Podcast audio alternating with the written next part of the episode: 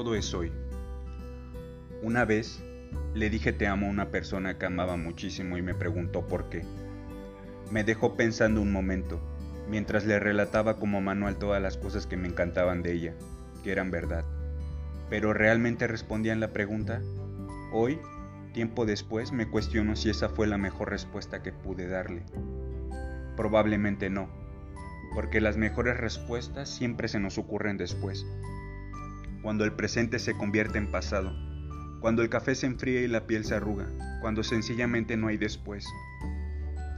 Pero, por si acaso existiera una milésima probabilidad de que en este preciso momento me estuvieras escuchando, te responderé lo siguiente. ¿Realmente tiene que haber un porqué? ¿Realmente todo es válido de cuestionamiento? Entérate que lo más lindo de amarte fue no tener ni puta idea de por qué lo hacía, pero aún así, estoy seguro que era ese mi lugar. A tu lado, descubrí que el país de las maravillas sí existe, y no lo descubrió Alicia, lo descubrí yo. También descubrí que muchas cosas sí las había dicho aunque no las haya pronunciado, porque a veces no hace falta la palabra, si son los hechos quienes hablan por nosotros.